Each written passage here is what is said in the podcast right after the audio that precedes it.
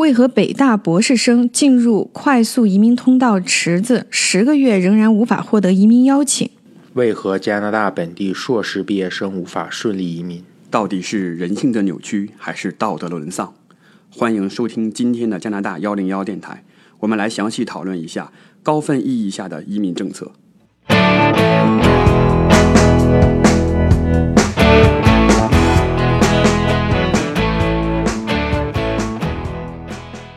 大家好，我是炮，我是艾玛，我是雨辰。啊，今天的节目呢，我们要换一种方式，我们会以提问的方式来给大家科普一些移民的基本概念。这些问题呢，也都是在我们过去的工作中、过去的案例中，很多申请人来向我们提出的问题。那么，我们今天以这种方式跟大家来科普这些概念，也是一个试验吧。希望大家喜欢这种方式。如果大家对这种方式比较感兴趣的话呢，以后我们也会用这种问答的形式来给大家讲述更多加拿大的一些概念。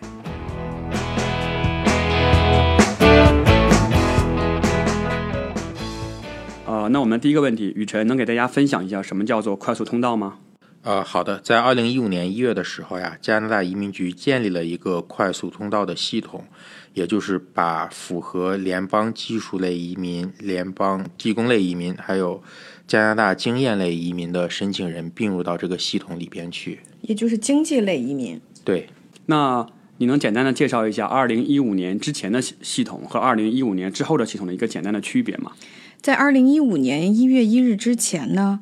符合联邦技术移民、技工移民和这个经验类移民的申请人呢，他只要满足了基本要求，他就可以马上递交申请，这是书面递交。那么他就可以直接把这个材料包寄到移民局，然后获发档案号，等待受理，就是这么一个过程。那么二零一五年一月一日之后呢，快速通道系统是一个。网上的在线系统，首先你满足了最基本要求的这些申请人，你先在这个系统里面给自己建立一个档案，也就是我们所说的入池子，因为这是一个人才池一样的平台。入池子之后呢，联邦移民局现在差不多是一个星期，有时候两个星期，当然有时候三个星期都有的，每周周三吧，会有一个这个筛选。它是根据系统里面的打分，当然还是根据年龄、学历、语言、工作经验、你的适应力。好，就比如说你是不是有亲戚、这个兄弟姐妹在这边，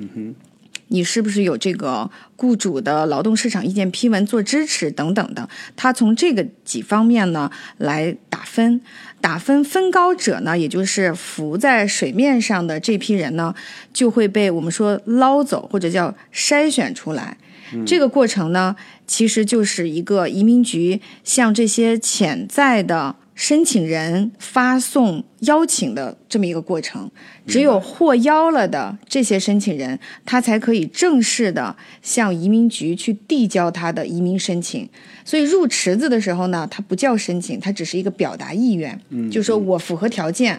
我愿意，我想移民，所以我把我的整个档案先放在这个池子里面。那么当符合这个整个的分数呢？达到了筛选的这个标准的时候呢，移民局就会给这些人发这个邀请。你点击在网上点击我接受这个邀请，这个时候你才真正进入了申请移民的环节。这个时候你就要把支持文件呀交上去，然后等待最终的审批。这个审批过程非常快，基本上我们的经验，所有的材料递交就是上传上去之后，那么基本上在两到六个月之内就会。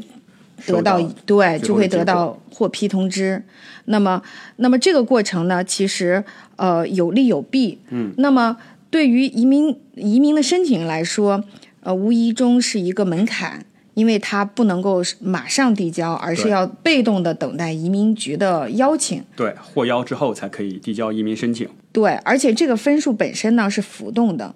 它没有一个固定的分数线。嗯，以前老的政策呢，它的分数线是六十七分啊，也是通过刚才讲到的那几大元素，年龄啊、学历啊、工作经验等等，它这个分数是六十七分，只要你满足六十七分以上，然后你的职位类别是符合移民局当时的邀请呃要求的，那么你就可以递交。但是现在呢，是你即便是符合了要求，你也要进入池子等待被动的获邀。所以所谓的满足要求，也仅仅是满足一个基本要求。获邀的这一批人是在排序中排的靠前的申呃排的靠前的申请人吧？没错。呃，移民局去年呢公布了二零一八一九年度的快速通道邀请的人数是八万一千四百人。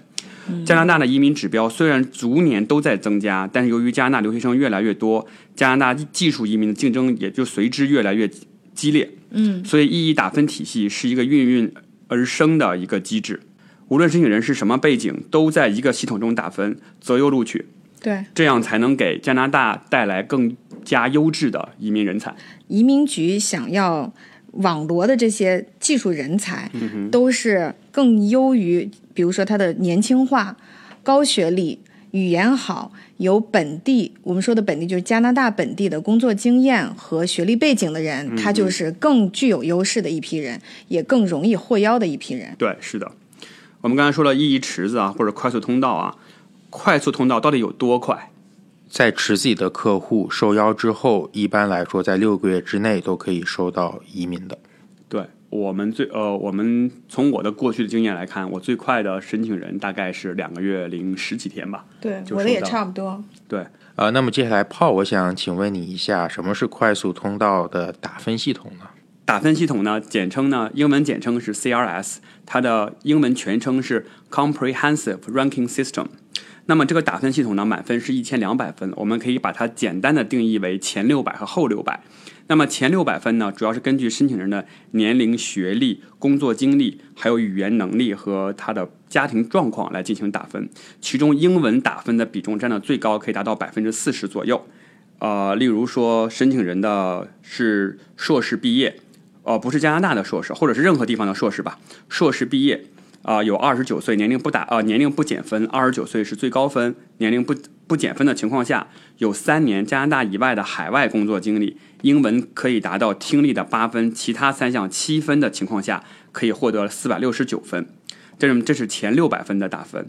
那么后六百分呢？后六百分只有几种选项，要么五十分、两百分或者六百分，这分别都是由不同的啊、我们叫做雇主担保或者是省提名加分，所以满分一共是一千两百分。现在的抽分的情况，今天是四百六十二分，二分，对，然后五月二十九号是四百七十分，是已经是今年最高分了吧？嗯，其他时候也都要保持在四百五十多分、四百六十对，分。二零一九年没有低于。于四百五十分的时候。二零一九年最低应该是一月三十号的四百三十八分，但之后就一直在四百五十分以上了。一下就跳到四百五十七，然后就在对就是四百五就是上去就下。下不来了。那么整个的 EE 通道中，其实涵盖了三个项目，这三个项目呢，分别是联邦技术移民、联邦技工移民以及加拿大经验类别移民。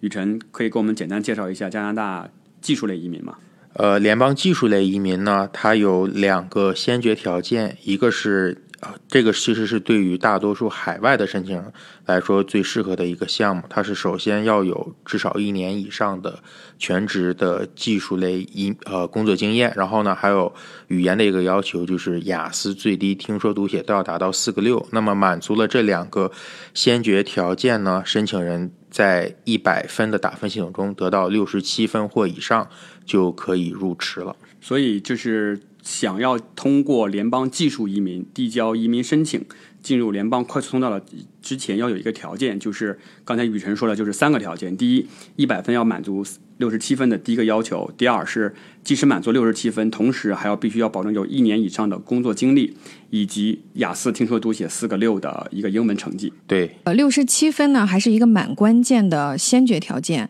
呃，我有客户呢，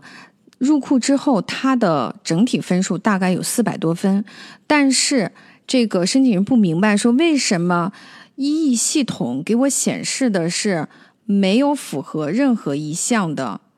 移民类别，比如说我既不符合经验类移民的要求，也不符合技术移民的要求，也不符合技工移民的要求，是为什么？那么最后呢，帮他总结之后发现，其实他的最终原因是他没有满足六十七分的这个先决条件，所以即便他入库之后看上去有四百多分的整体的分数，但是因为他没有加拿大工作经验，所以他不会被这个经验类移民的这个类别符合要求。那么他没有相关的这种技工证书，也不会。符合技工移民的要求，而他认为他符合技术移民的要求，却恰恰没有满足六十七分的先决条件，所以他即便入库后拿到了四百多分，也仍然是没有一项符合他的要求。嗯，哎，那么炮，请你介绍一下什么是技工类的移民呢？OK，加拿大技工类移民呢是另外一类从海外吸取蓝领技术人才的一个项目。这个项目呢，对申请人的职业类型有明确规定，也就是加拿大有一个职业列表，这个职业列表上的呃工作的申请人才符合加拿大技工类别移民申请的基本要求。那么这个列表主要的呃是一个相对来讲比较复杂的列表吧，但是大家可以基本上把它判断为中国的新东方和蓝翔他们培训的那些工种，例如说厨师啊、面点师啊。啊，挖掘机操作员呀，啊，泥瓦匠啊，这些类别。那么是在这个职业列表上的同时呢，申请人在过去两五年中要有两年的这个行业或者这个职位的工作经历，同时要获得加拿大雇主的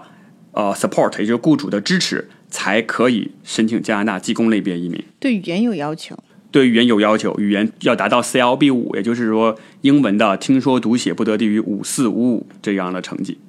那艾玛，请你再介绍一下什么是加拿大的经验类移民呢？好，加拿大经验类移民呢，是要求申请人在过去三年内至少有一年在加拿大的管理类、技术类。专专业类的这个全职有薪的工作经验，那么这个全职呢，主要体现在他的工作小时数。那么他要求每周至少工作三十个小时，也就是一年至少要工作一千五百六十个小时，就满足了全职的要求。那么这个全职呢，我们说并不是说朝九晚五这个，呃，这种这种全职的概念，他是说哪怕是。一周他工作了二十个小时，但是超过一年，总共积累了一千五百六十个小时就是可以的。特别要提醒的是，加拿大经验类移民的工作经验是参考过去三年的工作经验。如果一旦这个区间这个超过了这个区间，他的工作经验就不能作为经验类移民的要求了。我有一个问题。如果申请人每周工作了五十小时，他工作了，呃，三十加班加点，对，工作了四十周吧，不到五十二周，那他算不算是一年的工作经验呢？不算。那么移民局呢，对这个工作是有明确的要求的。第一，你每周即便工作四十个小时、五十个小时，但他最多。只按三十个小时来算，这是一个。另外一个呢，这一千五百六十个小时呢，它有一个同时需要满足的条件，就是这个覆盖的整个区间是。一整年就是五十二周，就是五十二周。对，如果你短于五十二周，你说我加班加点，很快的半年多我就达到了一千五百六十个小时，那也是不符合要求的。和加拿大经验类移民的工作要求，在整个这个项目中，其实也有一个语言要求。对，就是如果你的职位是管理类或者是技术类，你的语言要需要达到。六分，听说读写的 CLB 七就是六分，雅思成绩六分。如果只是 B 类工作，就是是技能类工作，那么可能只要五分就可以了。对，是的。所以这个刚才讲到了语言要求，语言要求虽然经验类移民和技术移民都是在同一个一系统里面来筛选获邀的，但是技术移民对语言的要求，我们刚才讲到是不得低于雅思四个六，单项四个六。那么而经验类移民呢，它就是按照它的职位类别有区分。A 类职位我们也说的就是这个管理类、专业类的，和 B 类职位，也就是我们说的这个技能类、技能类的，是要求不同的。那么，即便满足了这些最低的语言要求，你也只是满足了入库的要求。那么，至于你能不能最终被获邀，我们鼓励这些申请人尽可能高的考出雅思成绩。对，因为在整个意义打分体系中，英语占到了百分之四十或以上的更大的比重。呃，这里强调一下，加拿大经验类移民呢，他的这个工作经验一定是要在加拿大本地积累完成的。那么这个经验呢，是过去三年内满足一年的全职工作经验就可以。呃，有一些留学生呢，可能有过这样的经验，就是在加拿大已经积累了满一年的工作经验，但是中途呢就离开了这个加拿大，去异地求学或者回中国。那么他在想来加拿大的时候呢，他的这个工作经验，就有人问我说，可不可以继续走经验类移民？那这个就要看他的工作经验是不是仍然在三年的这个跨度之内。如果说他的工作经验仍然在三年之内，那么他即便是现在人在。中国假设他是在中国工作，或者他在中国是无业状态，也同样可以走加拿大的经验类移民。但如果这个时间跨度是超过了三年，那么就要看他过去的这一年工作经验是不是 continuous，也就是连续的。如果他是连续的的话，他就可以走技术移民，因为技术移民要求的是过去十年满足一年的工作经验就可以。所以也就是说。加拿大经验类别移民是在递交申请前的三十六个月内，是不是有十二个月的全职全职工作经验？没错，嗯，我之前有一个客户就是这样的，他是二十九岁以内，然后在加拿大读了本科，呃，之后呢，在加拿大积累了一整年的工作经验，呃，之后呢，他就去了英国读硕士，那么等到他这么折腾一圈呢。呃，现在想移民的时候，就发现他的这个工作经验已经是超过三年了，他就很担心啊。他说：“哎呀，我是不是等于就没法移民了？因为我的工作经验已经……”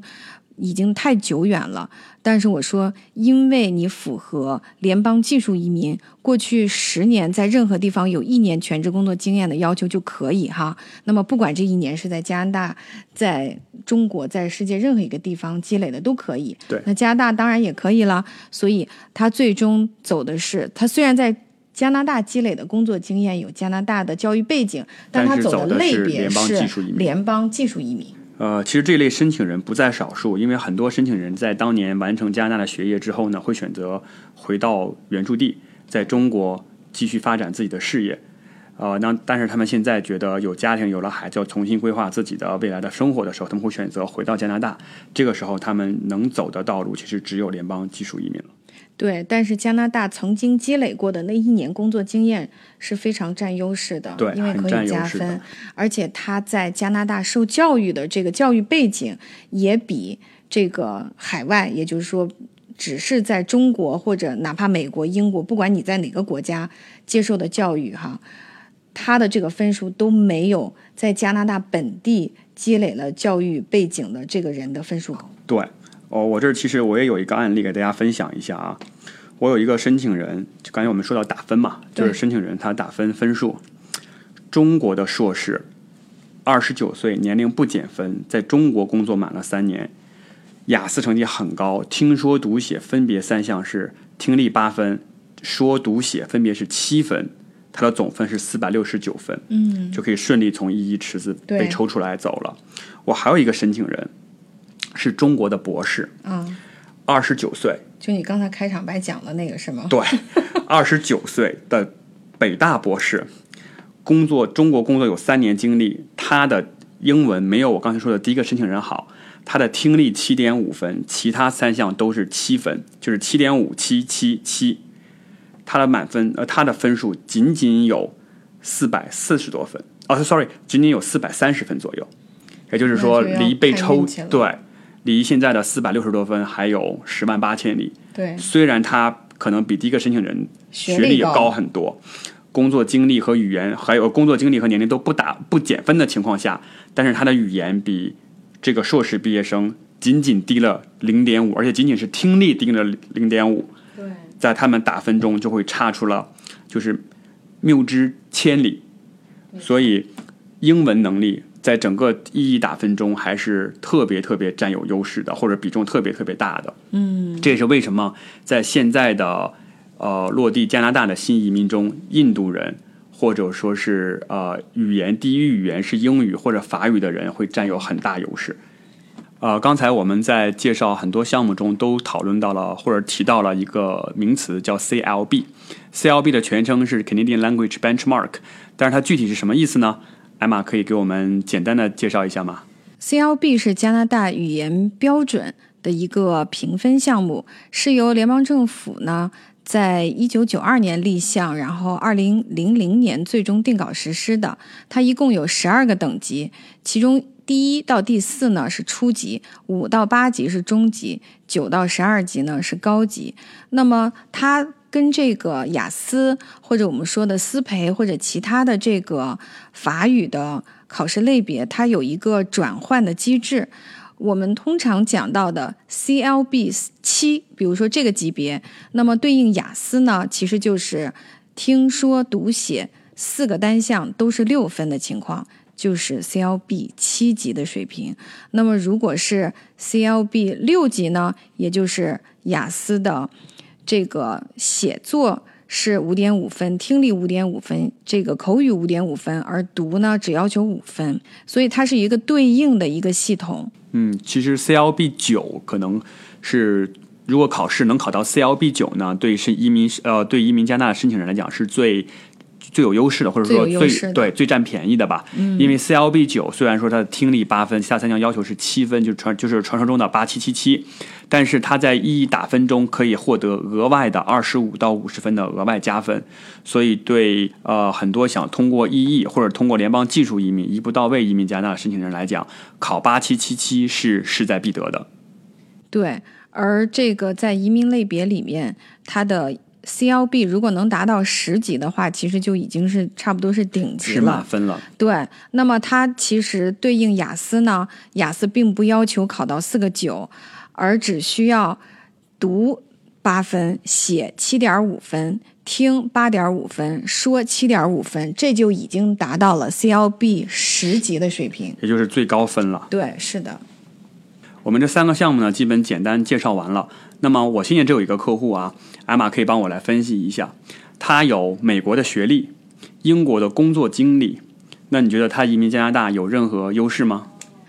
如果从一亿快速移民通道的这个系统来说，他还真没有什么优势。因为无论在哪个国家完成的学业，只要不是在加拿大完成的，他就需要做学历认证。而且这个这个学历呢，其实跟他在中国啊，虽然他是在英国或者美国完成的学业，其实他跟中国的这个学历是一个分数。那么他的工作经验呢，不管是在美国、英国、澳洲，还是在中国完成的，都一视同仁。占优势的工作经验只有。加拿大的工作经验是比其他的国家的工作经验会略高的，所以从这个角度来看呢，加拿大的移民政策还是对本地毕业的留学生是非常倾斜的。他们希望这些在本地受过教育的留学生有机会留下来。你看加拿大的这个移民政策吧，本地的毕业生毕业之后呢，不需要找到工作就可以获发一个叫做毕业生工签的。这么一个工作许可，那么他只要认真去找工作，积累工作经验，他的这个工作经验的分数已经就比海外的一些申请人占有优势了。所以从这个角度来讲，有过留学加拿大经验的人是应该好好把握在加拿大留学的学历背景的这个分数增值，对和加拿大一年至少一年工作经验的这个优势。来移民的加拿大的毕业生还有一个很大的优势，就是他们语言理论上来讲，应该比在非英语国家学习生活过的人要好很多。对，是的。所以这也是一个可以在意义打分中增加分数的一个最大的一个优势优势或者一个项目。刚才我们讲到了，无论是技术移民、经验类移民，还是技工移民。走一亿快速移民通道系统的这三类移民项目呢，对工作经验都有一个职业代码的一个要求，就职业类别的要求。刚才讲到了要零 AB，好，这个代码呢，它的简称叫做 NOC，呃，全称是 NOC。那么 Paul 能不能给大家简单的介绍一下这个 NOC 零 AB 都是什么概念呢？OK，NOC 的全称叫 National Occupation Classification Code，也就是加拿大劳工部的一个职业代码。那么加拿大劳工部把加拿大所有的工作分为五大类，第一类是 O 类，也就是说零类是管理类；第二类是 A 类，是技术类；第三类 B 类是技能类；第四类是 C 类，就是半技能类；第五类是 D 类，是非技能类。那么什么是 A 类，什么是 B 类呢？啊，我们可以简单的判这么样来判定，任何一个职业仅仅需要大专毕业就可以胜任的职位是技能类，也就是 B 类。如果这个职业或者是任何一个职位需要本科学士学位才能够胜任的专业，那么一定就是技术类专业。那么 O 类或者零类，那管理类，那顾名思义就是管理工作岗位，就是零类。那么 C 类和 D 类呢，一般是要求最低高中或者是任何没有文呃没有学历或者没有文凭的人就可以胜任的职位，就是 C 类或者是 D 类。啊，我们左举个例子，例如说 B 类，我们说的 Cook，也就是我们的厨师。那它就是 B 类的职位，啊，如果例如说 A 类呢，可以说例如说会计师，那么它是 A 类；零类，例如说财务经理或者是市场部经理，它就是零类的工作岗位。呃，这里有一个很有意思的现象啊，在中国很多啊。呃，申请人也好，还是特别是在大学毕业的毕业生的家长，都会认为毕业生毕业之后，如果能进到银行做柜员，那会是一个非常体面的工作。对。但是这份工作在加拿大仅仅是一个 C 类的工作，也就是一个半技能类工作。对，就我们英文讲的 teller。对。也就是柜台的这个服务人员。对，就是啊，你要存款取款呀，帮你来做这个存取款手续啊，帮你来点钱呀。确保你拿的钱是正确的啊，这样的这个柜员嘛，就是我们在银行看到这个普通柜员，他们的其实的工作岗位或者工种是 C 类的工种，是半技能类工种。曾经真有这样的客户找到我，他觉得他进了银行应该是铁定能够移民的，因为他的工作经验，他觉得银行的工作经验是肯定可以移民的。但是直到要递交移民申请的时候，才发现他的这个职位是一个并不符合经验类移民、技术移民。的一个工种，呃，在 NOC 中呢，还有一个比较重要的定义是什么呢？就是我们叫做 job description，啊，是工作职位描述或者工作岗位描述。在我之前的工作经历中呢，有申请人，例如说大学的毕业生，第一份工作过来跟我讲说，我是市场部经理，我可以走加拿大经验类别移民吗？因为刚才艾玛也说了，经验类别移民的工种必须是零类、A 类和 B 类的工种才可以，所以很多留学生。毕业之后第一份工作跟我说是市场部经理，是零类的。我说那当然可以啊，但是他把工作的这个雇主给他开的这个工作证明信给到我之后呢，他的工作描述中，他的描职位描述其实是 C 类的描述。例如说可能是一个办公室助理，呃，还不是办公室行政助理，就仅仅是一个办公室助理，就是 office clerk。那么仅仅是一个 C 类的职位。办公室行政助理呢是 administrative。Assistant 就是幺二四幺的岗位，而办公室办公助理、办公室助理就是 Office Clerk，他的职位其实是幺四幺幺。那么零一二三四就是这个四个数字是这个职位代码，根据职位代码，我们可以判定出它是 NOC 的哪一个种类的职位。那么加拿大移民局如何来判断或者来判定一个人的工作岗位是？O A B C D 中的哪个哪一个类别呢？它最主要的是根据岗位的职业呃这个岗位的职位描述来判定的。所以，如果岗位的职位描述判定，呃或者岗位的职业描述的呃描述中说的你的职位是办公室的助理，即使你的工作的这个所谓的职位，老板给你的职位或者你的名片的职位写的是办公室经理，那么移民局也会判定你是一个办公室助理的职位。所以。具体是哪个 NOC code 或者哪个 NOC 的代码，一定是根据你工作的具体的职位描述而来的，而不是根据你的职位的称谓来的。呃，这一期节目呢，我们讲了好多关于加拿大快速通道的一些小知识。同时，下一期节目呢，我们也会讨论一下最近的一个新闻，也是刚刚通过的一个魁省的九号法案。因为大家可能了解到，这个法案呢，导致了魁省将过去一万八千个魁省技术移民的申请一刀切，嗯，所以影响还蛮大的。我们可以在下期的话题当中呢，跟大家分享一下。那么今天我们的节目就到此为止吧。嗯哼，这一个周末呢，也是加拿大的国庆节，就是长七周末。月一号长周末，对，所以也祝大家长周末愉愉快